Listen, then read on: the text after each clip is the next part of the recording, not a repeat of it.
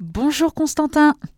Bonjour Claire, bonjour à tous. C'est toujours une joie de vous retrouver sur nos ondes pour notre émission France catholique, la revue commentée.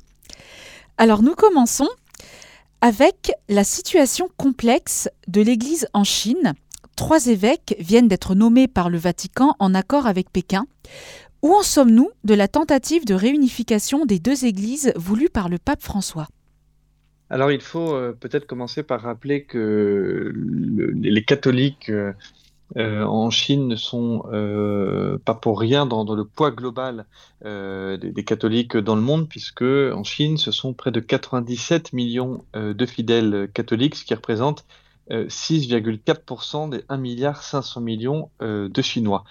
Pour autant, euh, la situation des, catholiques euh, en, Chine euh, est loin d'être idyllique puisque la répression de l'Église eh est une constante depuis 1949 et qu'elle s'est même aggravée depuis 2013. le rapport de l'ONG Portes ouvertes que nous avons euh, évoqué il y a de cela euh, quelques semaines, eh bien, rapporte que la Chine est le 19e euh, pays où on persécute le plus les, minorités religieuses et donc les catholiques.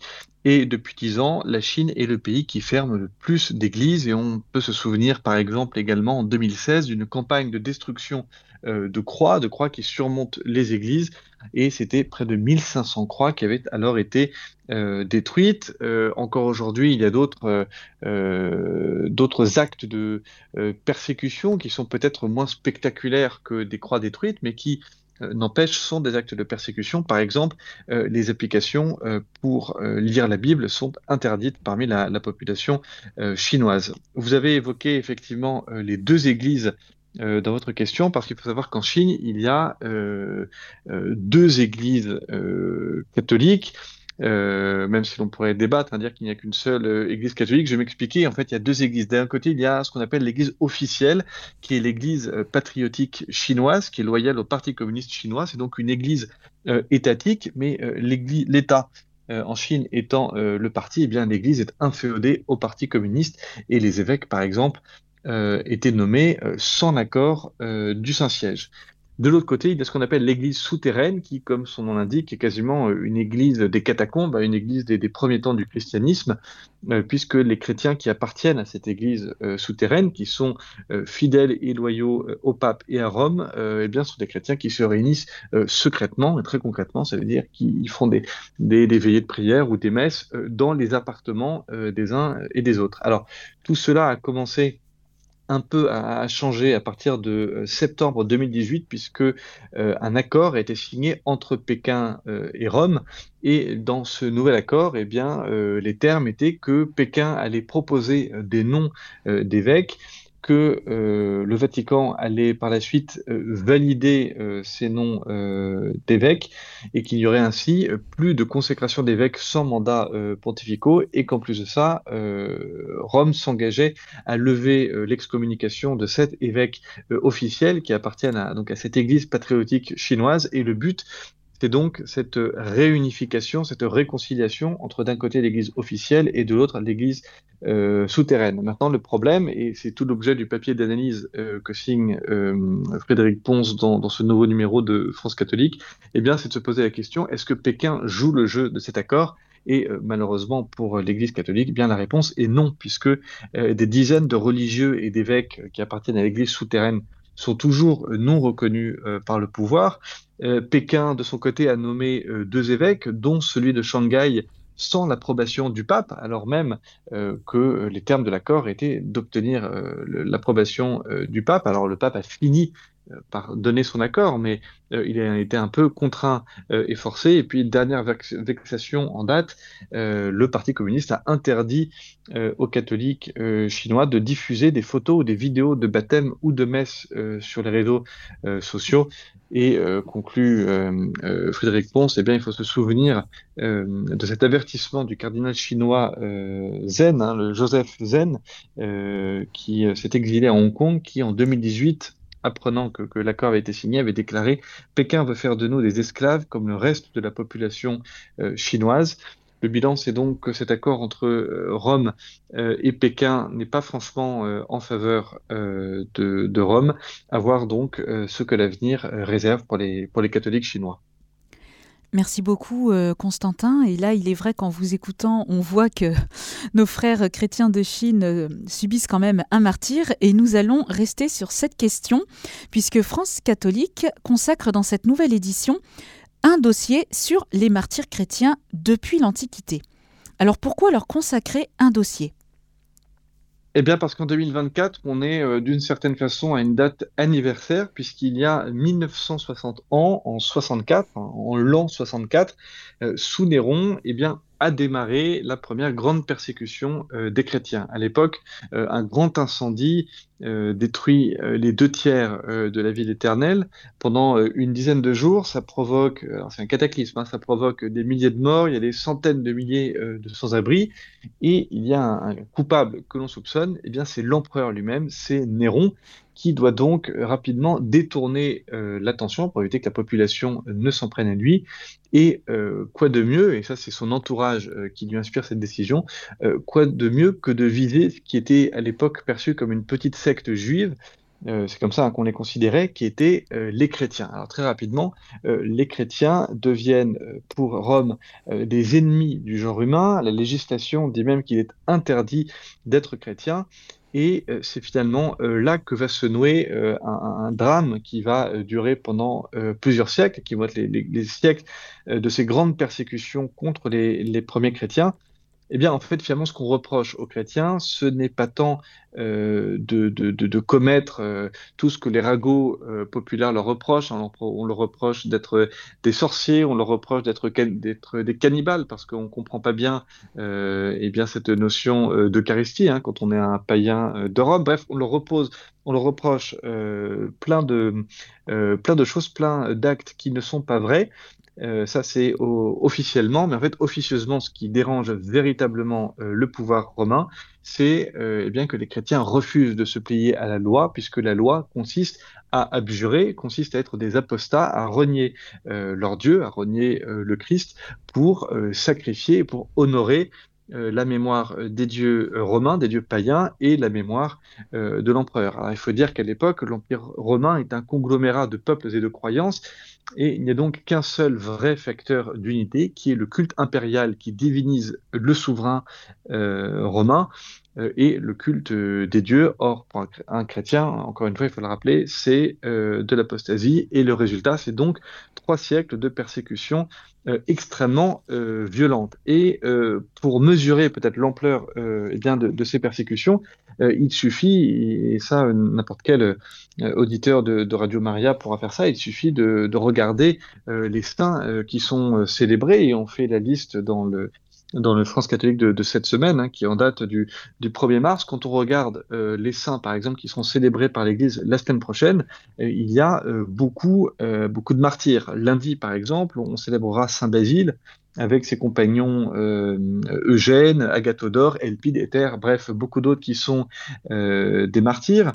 Mardi, ce sera Sainte Olive qui euh, a été euh, mise à mort euh, au deuxième siècle, de Saint Adrien, qui a été tué en Palestine au troisième siècle. Jeudi, on va commémorer Sainte Félicité et Perpétue, qui ont, elles, été mises à mort au, début du IIIe siècle, et Sainte Félicité et Perpétue, qui sont des saintes extrêmement, des martyrs extrêmement importantes, puisqu'elles sont citées au canon de la messe, hein, qui est la partie centrale au moment de la consécration.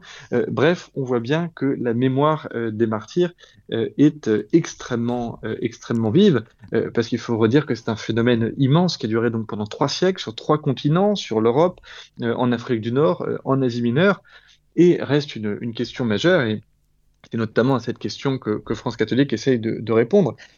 comment ces premiers chrétiens ont-ils conservé un courage intact? Alors, il est vrai que les persécutions n'étaient pas en continu pendant trois siècles, mais quand même, se dire que régulièrement sur une période euh, de 300 ans, eh bien, il y avait des vagues euh, d'une violence euh, inouïe, on peut se poser la question. Et là aussi, il faut rappeler que lorsqu'on parle de vagues de persécution contre les chrétiens, les persécutions, au, risque de, de, choquer peut-être les oreilles de nos auditeurs, c'était des persécutions extrêmement sadiques. Hein. On parle de, chrétiens qui sont livrés à des bêtes sauvages, qui sont livrés au bûcher, qui sont décapités, qui sont euh, lapidés. Ça, c'était notamment sous la, grande persécution euh, qui était l'avant-dernière, euh, la persécution sous Dioclétien entre 303 et 311. Alors, comment expliquer cette fidélité des chrétiens malgré tout l'appareil répressif de l'Empire romain qui s'est mis en marche euh, contre eux Eh bien, euh, d'abord, il y a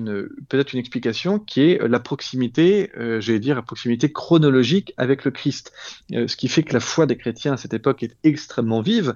la promesse des béatitudes du, du, sermon sur la montagne eh bien, est encore extrêmement proche euh, dans le temps. Si on prend certains euh, grands saints, certains grands martyrs, comme par exemple Saint Polycarpe, qui était euh, évêque de Smyrne, eh ben, c'est vrai que c'est assez impressionnant parce que c'est un homme âgé, mais il monte sur le, le, bûcher en louant Dieu et en adressant une prière pour le, le remercier de pouvoir mourir en martyr. Et peut-être qu'on comprend mieux cette cette facilité qu'a Saint Polycarpe à aller au martyr, euh, en rappelant euh, que euh, Saint Polycarpe avait connu Saint Jean lui-même, et que Saint Jean, évidemment, avait connu le Christ. idem pour Saint Ignace d'Antioche, qui, fait preuve d'un courage extraordinaire alors qu'il est livré euh, aux fauves, eh bien, sans doute faut-il voir pour explication que euh, saint Ignace d'Antioche a probablement été le disciple euh, de saint Pierre et de saint Jean. Il y a une autre raison sans doute qui est que les martyrs savent bien qu'en se livrant à leur bourreau, ils vont, alors je mets des, guillemets à ce terme, ils vont médiatiser la foi chrétienne, ne serait-ce que parmi la foule qui assiste par exemple dans les stades, qui assiste au massacre des chrétiens, et une foule parmi euh, laquelle eh bien, surgissent euh, des euh, conversions, et on pense à, la, phrase de Tertullien, assez célèbre, le sang des martyrs est semence de chrétiens, et il y a un exemple éclatant qui est celui du gardien euh, de Saint-Alban, qui est le premier martyr d'Angleterre, qui est décapité sous Maximilien Hercule en 287, et eh bien son gardien est lui aussi mis à mort, tout simplement parce qu'il s'est converti au contact euh, de Saint-Alban qui l'escortait euh, jusqu'à la mort.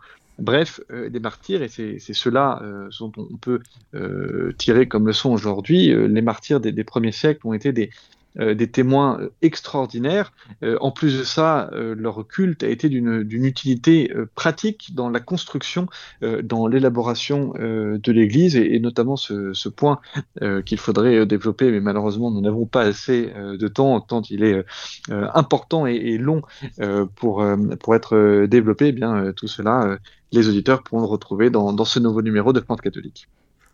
Merci beaucoup Constantin et un grand merci à France Catholique hein, justement euh, de nous permettre un petit peu de nous, de nous rapprocher hein, justement de, nos aînés dans la foi euh, depuis l'Antiquité. Alors vous parliez de la proximité euh, justement avec le Christ qu'ont eu les premiers chrétiens. Et eh ben nous pendant ce temps de carême, grâce à France catholique également, les lecteurs pourront approfondir ou redécouvrir la dévotion au Sacré-Cœur avec une série de vidéos proposées par les missionnaires de la miséricorde divine. Oui, une vidéo de 5 minutes euh, par jour, thématisée, entièrement thématisée, euh, Sacré-Cœur. Alors, euh, pourquoi? Et ça, c'est l'abbé du Brûle, qui est donc membre des, missionnaires de la miséricorde divine euh, qui nous explique ça dans l'interview qu'il accorde à France catholique euh, Eh bien, d'abord parce que les missionnaires de la miséricorde euh, divine ont une spiritualité qui est très proche, très inspirée par Sainte Faustine et par les révélations reçues par la Sainte au sujet de la miséricorde divine. L'abbé du rappelle également que le Sacré-Cœur n'est pas une dévotion désuète.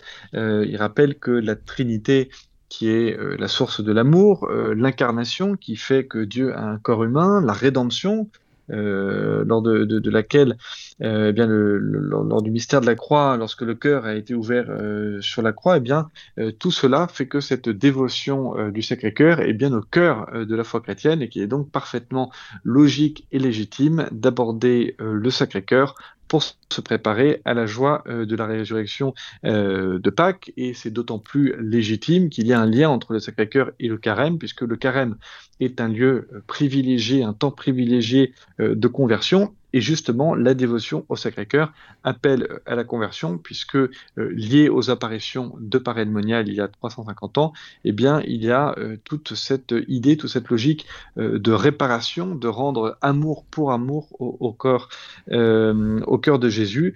bref, on comprend donc que cette initiative des missionnaires de la miséricorde divine que nous recommandons à France catholique est parfaitement en phase euh, avec le carême. Et puis, euh, d'autant plus que ce sont des vidéos euh, qui ne durent que 5 minutes et 5 minutes par jour, on peut facilement le trouver et ça en fait donc une initiative idéale pour ce temps de carême.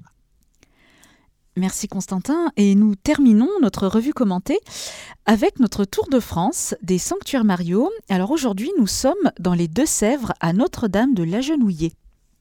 Oui, avec une très belle histoire qui rappelle l'importance de la messe et le lien entre euh, la messe et euh, la Sainte Vierge. Alors d'abord, il faudrait peut-être euh, revenir sur le nom un peu curieux ou plutôt un peu original de Notre-Dame de l'Agenouillée. On ne retrouve pas souvent, c'est le moins que l'on puisse dire. Pour expliquer ce nom, il faut remonter au XVIe siècle, puisque ce jour-là, le 8 septembre 1546, nous sommes un, dimanche et ce détail a son importance, eh bien une jeune femme, Louise Estival, se rend comme tous les dimanches dans sa paroisse pour assister euh, à la messe.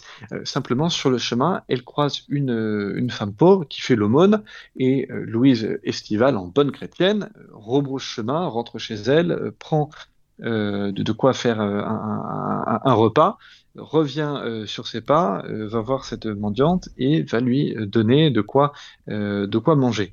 Et là, elle entend à un peu plus d'un kilomètre de là les cloches qui sonnent et qui signifient que l'élévation euh, va euh, avoir lieu. Alors, euh, Louise Estival, qui est extrêmement pieuse, elle tombe à genoux, elle demande pardon à Dieu pour son retard à la messe, et en levant la tête, eh bien, elle s'aperçoit qu'il y a devant elle une, une, une femme très belle qui, dans une douce lumière, lui sourit. Et il se trouve que cette femme, c'est la Sainte Vierge, qui lui dit Regarde ma fille vers l'église, tu verras d'ici la célébration du Saint Mystère, comme si tu étais présente. Et effectivement, euh, Louise Estival va tourner son regard vers l'église à plus d'un kilomètre de là. Elle va euh, voir de manière un peu mystérieuse, hein, mais elle va voir quand même le prêtre élever l'hostie euh, au-dessus de sa tête au moment de la, la, consécration. Elle va voir la foule priante dans l'église recueillie et pour, pour remercier euh, eh bien, euh, le bon Dieu de l'avoir gratifié d'un tel miracle, elle va euh, faire élever un oratoire en action de grâce à la Sainte Vierge. Et c'est dans ce, très bel oratoire des Deux-Sèvres, dans le nord de Niort, voilà, pas facile à dire, mais au nord de Niort, que on peut voir notamment une très belle piéta de Notre-Dame de la Genouillée, qui date du XVIe siècle et qui, encore aujourd'hui, est vénérée par les fidèles lors des grandes fêtes mariales. Nous arrivons déjà au terme de cette émission. Je rappelle à nos auditeurs le site internet de France Catholique pour toutes celles et ceux qui ne seraient pas encore allés voir, www.france-catholique.fr. Et vous avez la possibilité de suivre France Catholique sur les réseaux sociaux suivants, Facebook, Twitter et Instagram. Un grand merci Constantin pour ce temps passé avec nos auditeurs. Merci Claire et à la semaine prochaine. Chers auditeurs de Radio Maria, c'était notre émission France catholique, la revue commentée. Vous étiez avec Claire et Constantin de Vergène. Vous pouvez réécouter cette émission podcast sur notre site internet radiomaria.fr ou notre application Radio Maria Play.